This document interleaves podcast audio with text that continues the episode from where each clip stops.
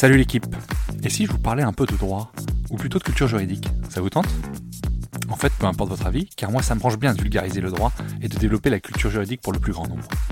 À la croisée des chemins entre références historiques, applications pratiques et notions théoriques, je vous propose de m'accompagner afin d'essayer de simplifier la compréhension de nos notions juridiques avec, si possible, un ton léger et un peu d'humour. Je suis Thomas Lubert et je vous souhaite la bienvenue dans Juris Vulgaire, le podcast de vulgarisation juridique.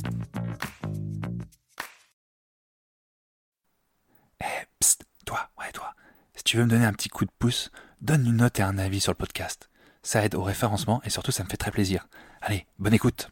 Au menu du jour de votre nouvel épisode de Juris Vulgaire, les sanctions disciplinaires en droit du travail. C'est parti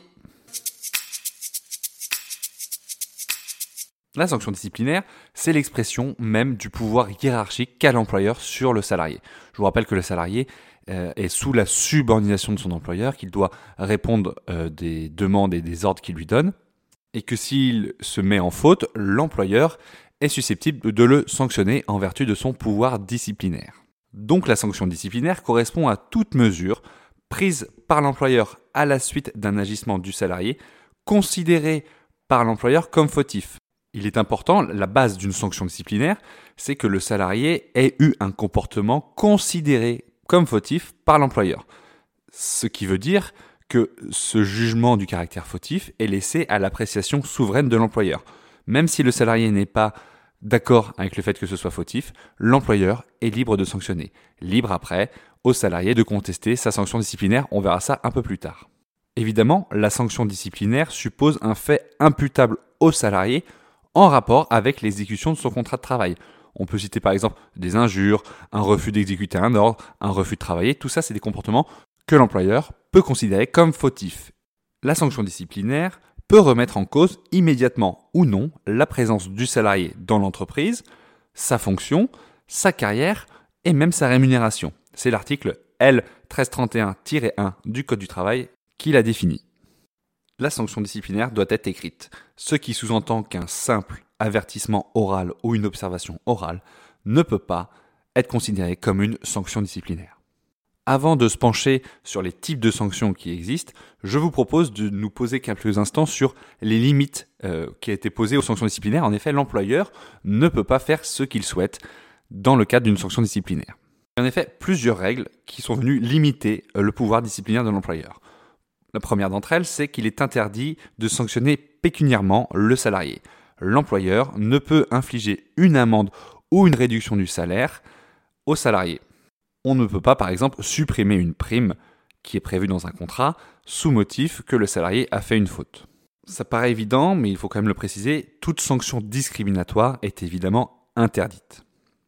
Comme pour le pénal, il y a un principe de non-cumul, c'est-à-dire qu'une faute, une même faute, un fait, ne peut pas être sanctionnée plusieurs fois. Ainsi, une même faute ne peut faire l'objet de deux sanctions successives si l'employeur considère avoir pris une sanction trop faible dans un premier temps. Enfin, et encore une fois, ça va sembler logique, la sanction doit être proportionnée au fait fautif. Une faute peu grave, peu importante, ne peut pas donner lieu à un licenciement pour faute grave ou faute lourde. Il y a une cohérence à avoir au niveau du choix de la sanction par l'employeur. Attaquons-nous maintenant au type de sanctions qui existent.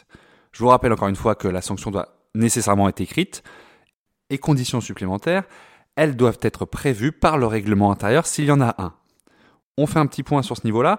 Le règlement intérieur, il s'impose dès que l'entreprise a plus de 50 salariés. S'il n'y a pas de règlement intérieur, alors qu'il devrait en avoir un, aucune sanction disciplinaire ne peut être prise à l'encontre du salarié, excepté le licenciement. Il n'y a pas de choix possible pour l'employeur. Je vous rappelle que la sanction doit être proportionnée aux faits. Donc l'employeur, là, il est dans un risque juridique important. Pour les entreprises de moins de 50 salariés, évidemment, cela ne s'applique pas.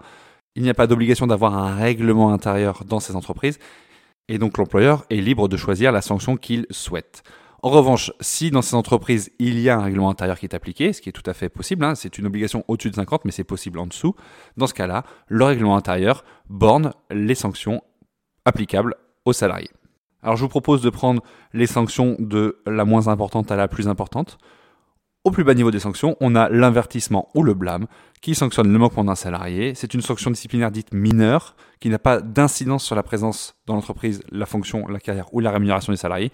C'est juste un simple courrier qui est notifié par écrit aux salariés. C'est la seule sanction qui ne nécessite pas la mise en place de la procédure disciplinaire que nous verrons juste après.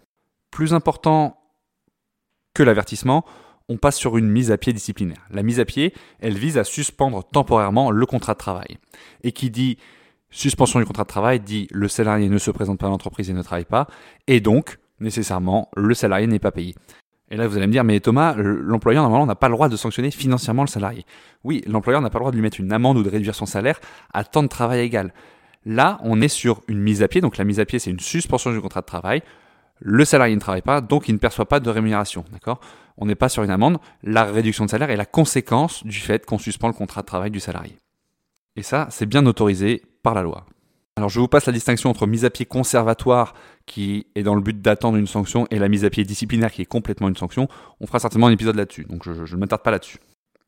La sanction, bienvenue chez les ch'tis maintenant, vous allez comprendre la référence puisque je vais parler de la mutation. Dans Bienvenue chez les ch'tis, Cadmerade se fait muter disciplinairement pour avoir essayé de frauder le système de mutation de la poste. Eh bien c'est un peu pareil dans le droit du travail, puisque c'est carrément la même chose même, c'est un changement d'affectation ou de lieu de travail. Donc c'est pas forcément une mutation géographique, hein. on peut juste changer d'affectation de, de poste décidé par l'employeur envers un salarié qui a un comportement fautif évidemment. En cas de mutation, il faudra bien que l'employeur vérifie la sanction ne modifie pas le contrat de travail. S'il ne modifie pas le contrat de travail, la sanction peut être appliquée de plein droit. En revanche, si cela induit une modification du contrat de travail, alors le salarié devra nécessairement accepter la sanction. En revanche, s'il la refuse, l'employeur sera alors en droit de licencier le salarié. Avant-dernière sanction avant le licenciement pour faute, donc qui est la sanction la plus grave, on parle de rétrogradation. C'est le déclassement professionnel dans les fonctions du salarié qui entraîne évidemment une baisse de rémunération. D'accord? La rétrogradation emporte nécessairement une modification du contrat de travail et de fait, comme pour la mutation, il faudra l'accord express du salarié. Si le salarié refuse, l'employeur peut prononcer une autre sanction et généralement c'est une procédure de licenciement. Puisqu'un fait susceptible d'entraîner une rétrogradation est généralement suffisant pour entraîner un licenciement. Enfin, sanction évidemment la plus grave puisqu'elle met fin au contrat de travail, c'est le licenciement pour faute. On distingue bien le licenciement pour faute simple, entre guillemets, qui est un licenciement où le salarié aura le droit à son indemnité légale de licenciement et son préavis, du licenciement pour faute grave, qui est un licenciement qui empêche la poursuite immédiate du contrat de travail.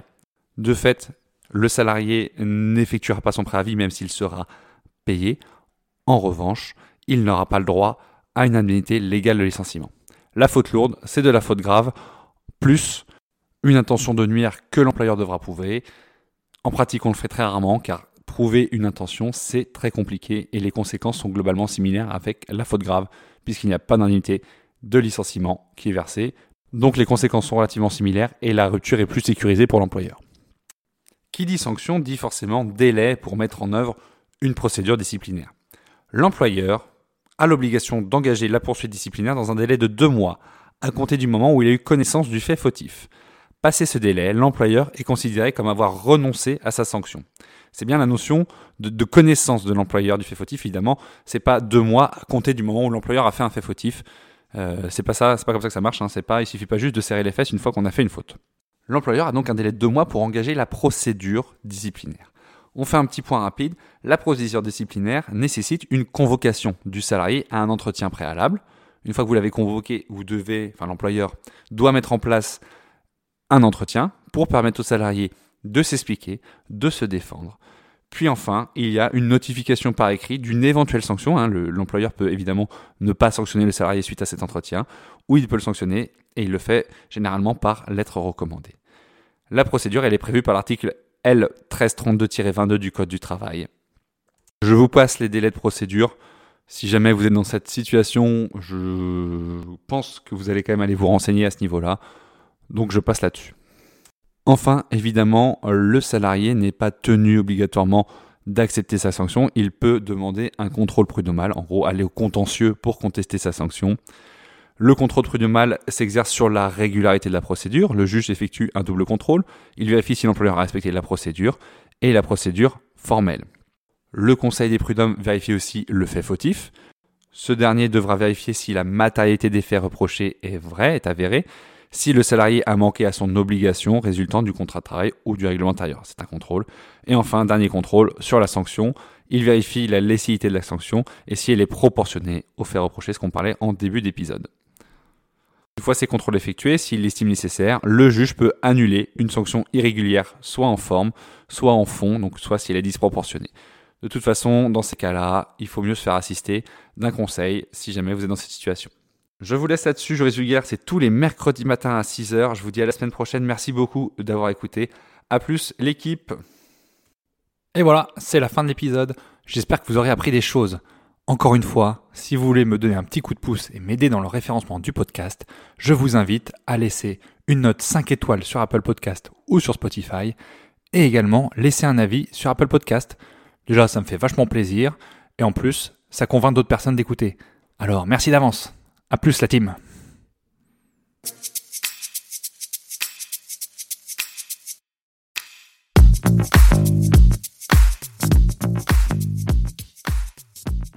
Vous voilà arrivé au bout de l'épisode et vous êtes plus proche de devenir juriste qu'hier. Merci d'avoir écouté jusqu'au bout. Si vous avez des questions, des remarques ou si vous souhaitez échanger, n'hésitez pas à me contacter sur LinkedIn ou par mail. Tout est dans la description. Encore une fois, je compte sur vous pour laisser un avis et une note si vous avez apprécié le contenu. Merci d'avance. Juridiquement vôtre. Thomas.